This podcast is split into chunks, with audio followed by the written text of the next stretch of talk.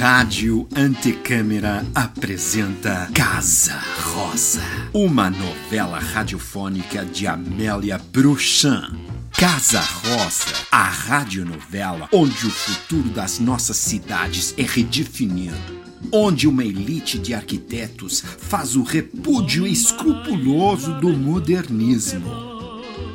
Um melodrama intricado, onde a melhor e a pior arquitetura anda de boca em boca, mas também de cama em cama.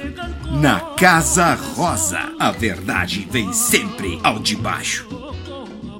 Não perca no episódio 94 a cerimônia de atribuição do Grande Prêmio Casinha de Merda 2021. Arquitetos e arquitetas em alegre conluio com engenheiros, empreiteiros e patos bravos.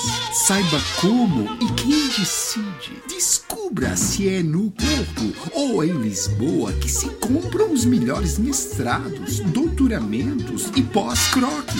Saiba como as pequenas e médias frustrações desta elite de arquitetos são o motor da nossa economia.